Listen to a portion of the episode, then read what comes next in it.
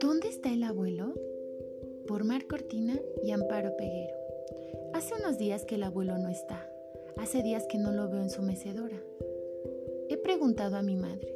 Mi madre dice que el abuelo está en el cielo y que desde allí me cuida. Pero, la verdad, me es difícil imaginármelo sentado en una estrella mientras fuma su pipa. He preguntado a mi padre.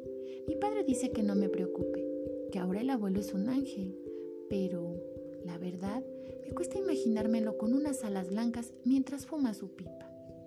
He preguntado a mi abuela.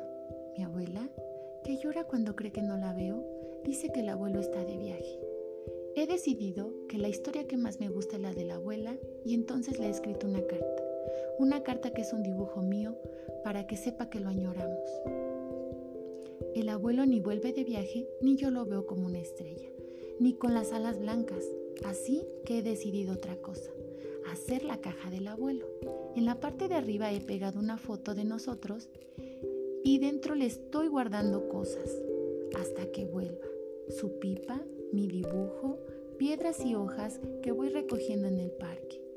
El abuelo está tardando mucho y yo quiero que esté aquí.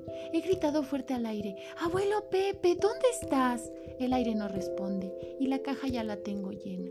No sé dónde está el abuelo, pero sé que volverá. El abuelo Pepe ha muerto.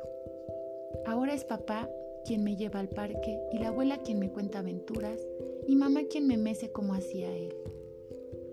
No sé dónde está el abuelo, no lo veo, pero lo noto dentro de mí.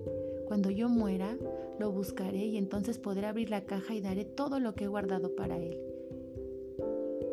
Le contaré todas las aventuras del parque y todo lo que le he querido. Colorín colorado, este cuento se ha terminado.